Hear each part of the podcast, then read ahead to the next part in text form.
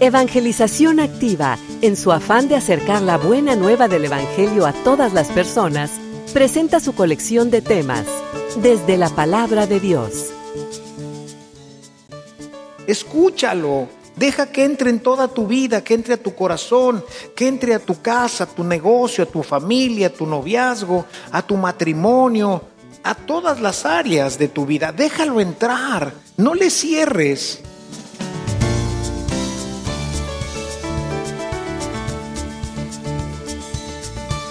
Este servicio te llega gracias a la aportación económica de nuestros suscriptores. Ayúdanos tú también a mantener este servicio activo. Participa con tu donativo y sigue escuchando estas enseñanzas.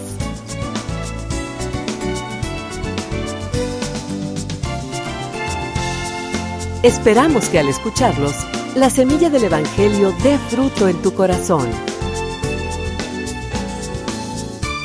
Con ustedes, el Padre Ernesto María Caro.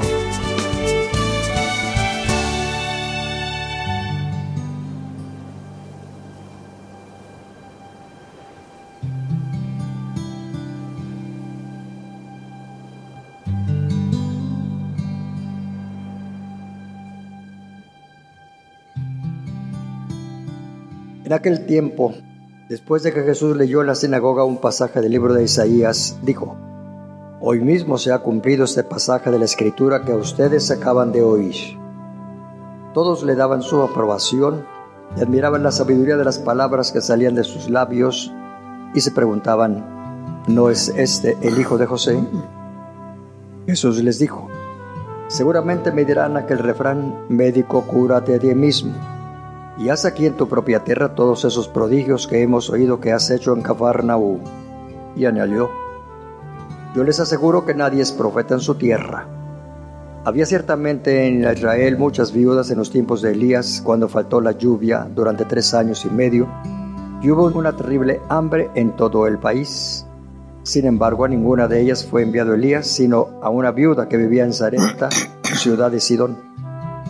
Había muchos leprosos en Israel en tiempos del profeta Eliseo, sin embargo, ninguno de ellos fue curado, sino Naamán, que era de Siria. Al oír esto, todos los que estaban en la sinagoga se llenaron de ira, y levantándose lo sacaron de la ciudad y lo llevaron hasta un barranco del monte sobre el que estaba construida la ciudad para despeñarlo. Pero él, pasando por en medio de ellos, se alejó de allí.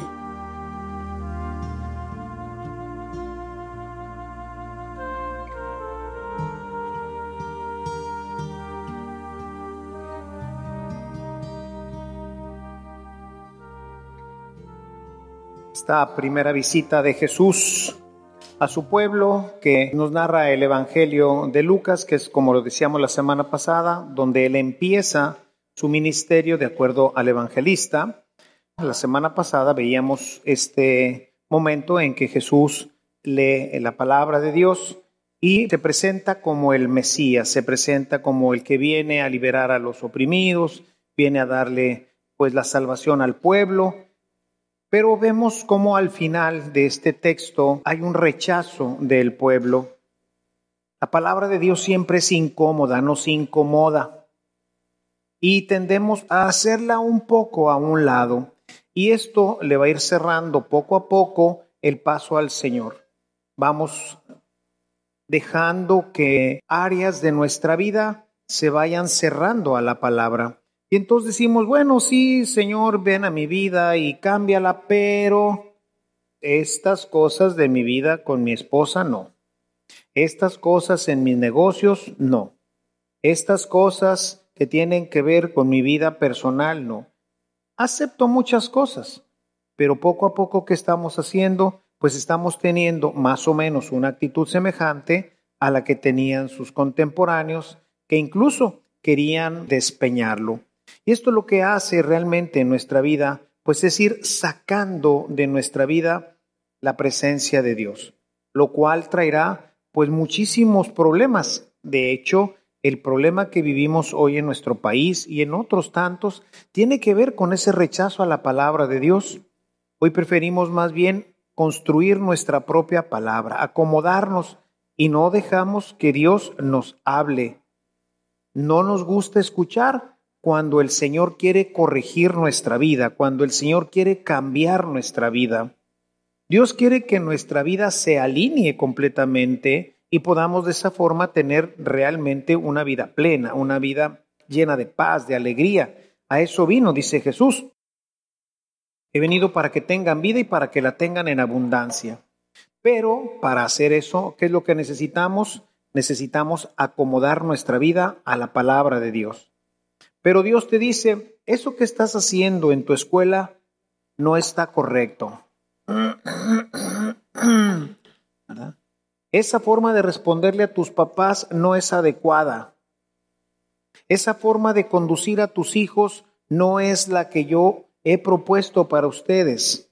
Y entonces, ante estas correcciones, ante esta situación, el hombre tiende a cerrarle el paso al Señor.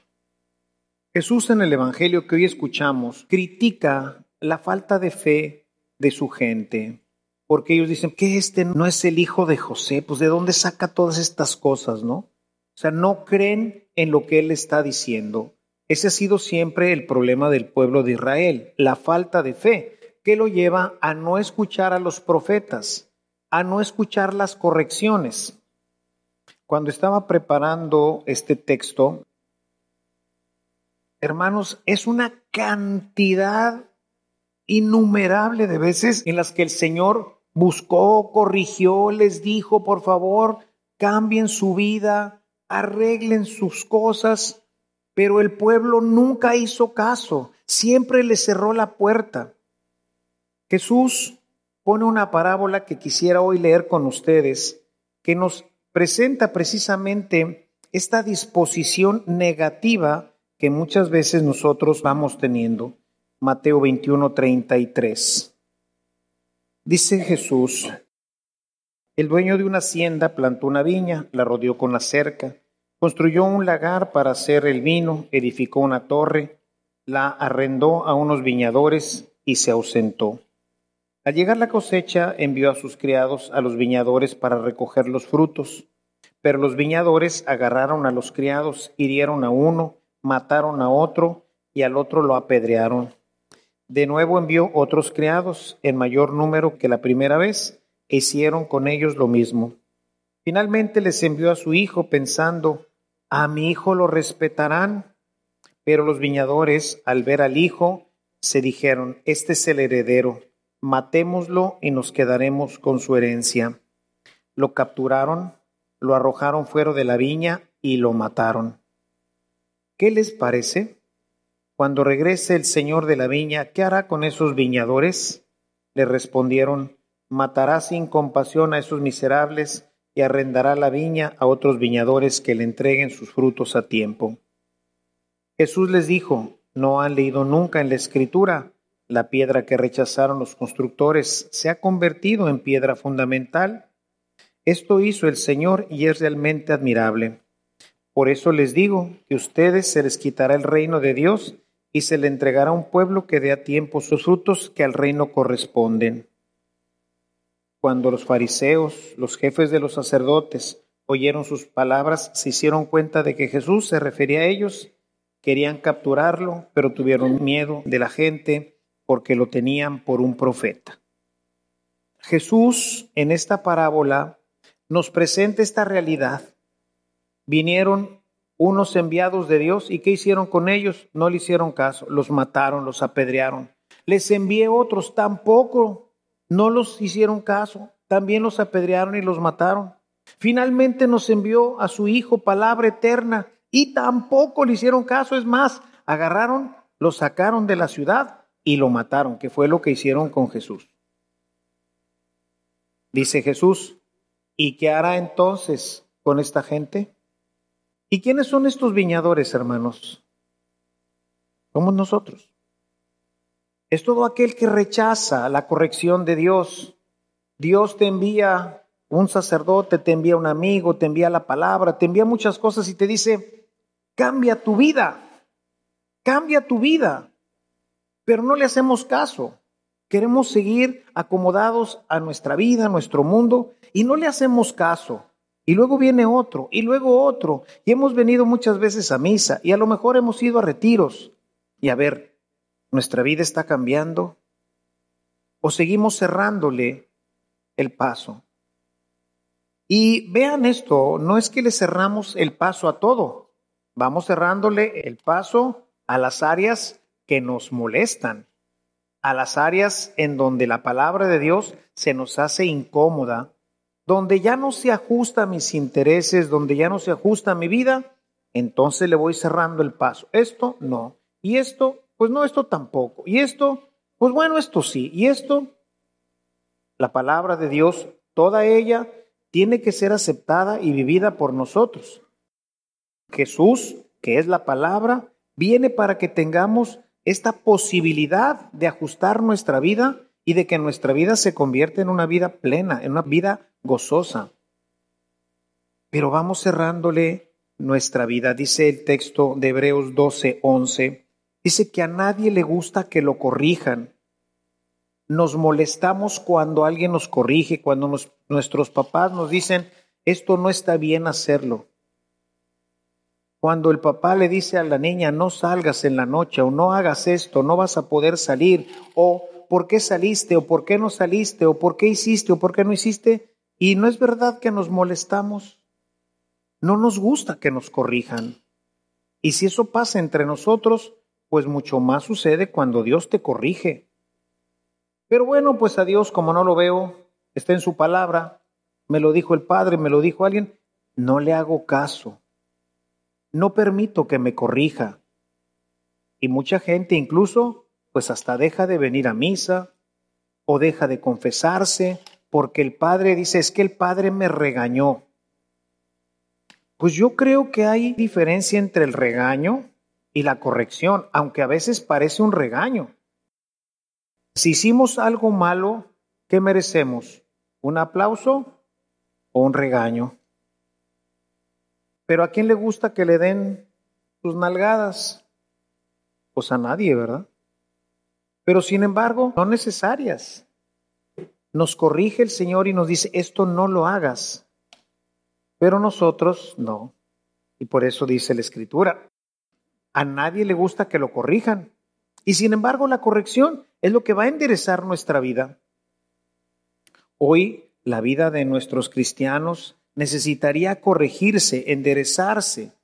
Vean ustedes, mucha gente no viene a misa. Hoy es día creo especial, ¿verdad? Porque está el tema del Super Bowl seguramente pues muchísima gente está ahorita viendo el partido, ¿no? Que bueno, quiero esperar y suponer que fueron a misa en la mañana, porque si no las confesiones van a estar de a peso, ¿ah? Pero bueno, pero no me refiero a esa gente que siempre viene y luego por alguna situación particular como hoy, pues no viene. Sino a la gente que no viene, que no le interesa venir a misa. A la gente que viene a misa pero no le interesa confesarse. A la gente que no le interesa vivir en gracia. Pues a esa gente Dios le dice, arréglate, corrígete, componte, vamos a cambiar nuestra vida. Dice, no, no, mejor yo me quedo como estoy. Fíjense, en Romanos, en el capítulo 12, en el verso 2, dice, no se acomoden a este mundo, no se acomoden a este mundo. Y es lo que hemos venido haciendo en nuestra vida, nos hemos venido acomodando a nuestro mundo. Fue lo que hicieron los fariseos. Los fariseos querían seguir siendo bien religiosos, hacer las ofrendas, pagar sus diezmos, sus primicias, lavarse las manos hasta los codos, hacer sus ayunos pero no querían vivir moralmente conforme al Señor. No querían respetar la palabra. Y viene Jesús, los cuestiona, los cuestiona con su propia vida, los cuestiona con su palabra, ¿y qué quieren hacer? Matarlo, sacarlo de su vida, nos estorba. Este hombre nos estorba. Y a veces nos pasa esto en nuestras vidas, hermano. Jesús empieza a estorbarnos sobre todo cuando se empieza a meter en nuestra vida moral, cuando te dice ese trato que llevas con tu novia no está bien, esta forma como estás llevando tu matrimonio no está bien, esta forma como estás tratando a tus empleados no está bien, esta forma en que estás llevando tus negocios no está bien, ese negocio que estás haciendo no está bien. ¿Y qué hacemos? ¿Le hacemos caso? Hacemos, como dicen, orejas de pescado, ¿verdad? No escuchamos, no oímos, nos acomodamos, porque eso es lo cómodo. Eso es lo que va a producir mucho placer en la relación con mi novia o con mi novio, va a producir una relación estable con mi esposo o con mi esposa, esto me va a traer grandes ganancias porque les pago menos a mis empleados, este negocito que ando haciendo pues no es muy honesto, pero me va a dejar pingües ganancias, esta mordida que le voy a dar a la gente de tránsito o para que me arreglen un papel, pues no es muy lícito, pero jala. Oye, pero Dios dice que no. Y entonces vamos a los refranes mexicanos. El que no tranza no avanza. Pero ¿saben hacia dónde avanza el que tranza? Avanza hacia el infierno. Avanza hacia la perdición de su alma. Avanza hacia la destrucción de su sociedad, nuestro mundo. Y vean pues nuestro México, ¿no? Todo lo que nos quejamos y todo esto que sale, ¿no? Del tema de los abusos en este aspecto de la corrupción. ¿Quiénes padecemos? ¿Quiénes lo sufrimos? Pues todos. Es un pecado gravísimo. Todo el que es un corrupto, el que roba el erario de la nación, esa persona es una persona terriblemente injusta, daña a la sociedad y finalmente irá al infierno, a menos de que se arrepienta y regrese el dinero, porque el robo requiere restitución. No puedo llegar y decir, no, pues me robé 10 mil millones de pesos y voy a ir a buscar un padre y decir, padre, fíjese que me robé 10 mil millones de pesos en una transilla que hice. Me robé 10 mil millones de pesos, vengo bien arrepentido, vengo para que me perdone. Muy bien, hijo mío, sí te voy a dar el perdón, pero primero tienes que traerme un certificado donde diga que ya regresaste los mil millones de pesos o 10 mil millones de pesos. Si no me traes esto, si tú no regresas el dinero, no te voy a perdonar, porque Dios no perdona al que no se arrepiente. Y el signo del arrepentimiento en el robo, pues es regresarle el dinero a quien se lo quité. No, ah, sí, 10 mil millones de pesos, bueno, yo te absuelvo de tus pecados en nombre del Padre, Hijo, Espíritu Santo, amén. Y este se embolsó los 10 mil millones de pesos. Esa gente ha firmado su sentencia de muerte. Y a veces no son 10 mil millones, a veces son 50, 100, 200 pesos. Y el Señor dice, no robes, está mal. No, sí, bueno, este, es poquito, Señor, ¿qué tanto es? No robes. Y te lo dijeron muchísimos profetas. ¿Y tú qué hiciste? No le hiciste caso, le fuiste cerrando el paso al Señor en tu vida.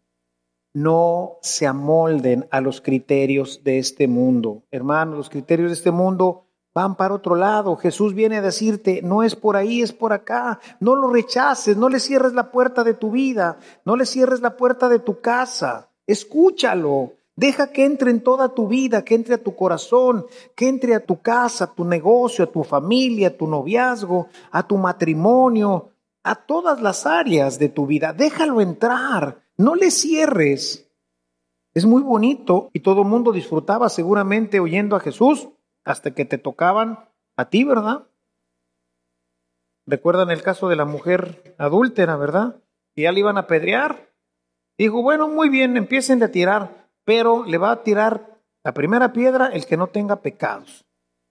Y se empezaron a ir. Yo creo que es tiempo, mis hermanos, de empezar a hacer cambios profundos, de escuchar al Señor y de permitir que entre a toda mi vida, a mis negocios. Señor, contrólalos, dirígelos, dime que estoy haciendo mal. Te prometo que no me voy a enojar, que no te voy a sacar. Quiero que tú me digas cómo hacer negocios. Quiero que tú me digas cómo llevar mi matrimonio. Quiero que tú me digas cómo llevar mi noviazgo. Quiero que tú me digas cómo llevar mi relación con mis papás, con mis hijos. Señor, ya no te voy a cerrar la puerta. Quiero que tú me digas. No cierres, dice Hebreos 3:15, no cierres tu corazón al Señor. No cierres tu corazón a su palabra. Escúchalo y dale cabida a su palabra en tu vida para que puedas tener vida y la tengas en abundancia. Yo quiero invitarlos, mis hermanos, a que siguiendo un poquito la dinámica que teníamos la semana pasada de la palabra de Dios, verdaderamente la tomemos en serio y que sea la palabra de Dios la que ilumine nuestra vida, la que corrija nuestra vida, la que controle nuestra vida. Y cuando venga el Señor y te diga en su palabra cosas que no te gustan, escúchalas. Cuestiónate. Deja que la palabra de Dios te sangolotee, te mueva, para que puedas enderezar tu vida, para que puedas verdaderamente llegar a tener esta relación profunda con el Señor. El pueblo de Dios terminó muchas veces en el exilio porque nunca lo escuchó. La última vez fue cuando vino Jesús. ¿En qué terminó el pueblo de Israel? En la destrucción de su ciudad y la de su pueblo. Los dispersaron por todo el mundo, no será sino hasta 1945, cuando volverán a regresar a Jerusalén, en medio de miles de problemas, porque Jerusalén ahora está habitada también por los musulmanes, y por eso todas estas guerras rechazaron al Señor, no le escucharon, lo mandaron matar. Esto que hicieron en Nazaret será lo que finalmente terminarán haciendo los fariseos con Jesús en el Calvario. Ojalá y nosotros no cerremos nuestros oídos al Señor, que dejemos que Dios toque nuestra vida, que la convierta, que podamos nosotros ser conducidos por esta palabra, que es palabra de vida eterna, que es palabra de amor, que es palabra que nos conduce, que nos libra de muchos peligros, de muchas amenazas, que es una palabra que viene a rescatarnos, a salvarnos. He venido para que tengas vida, repítanselo mucho. Jesús vino para que yo tenga vida. ¿Qué necesito hacer? Obedecerlo. Obedece al Señor, escucha su palabra, no seas rebelde a ella, no cierres tu vida a la palabra, déjate tocar por ella. Y si te cuestiona, atiende. Y si te corrige, atiende. Y si te regaña, atiende. Y si te amenaza, atiende. Porque está ahora en peligro tu vida, tu salvación, tu felicidad. Hagámosle caso hoy al Señor. Hagámosle caso. Dejémonos tocar por la palabra de Dios y toda nuestra vida tendrá siempre una perspectiva de amor, de alegría y de paz. Quien escucha al Señor tiene asegurada en esta vida la felicidad y en la otra la vida eterna. Alabado sea Jesús.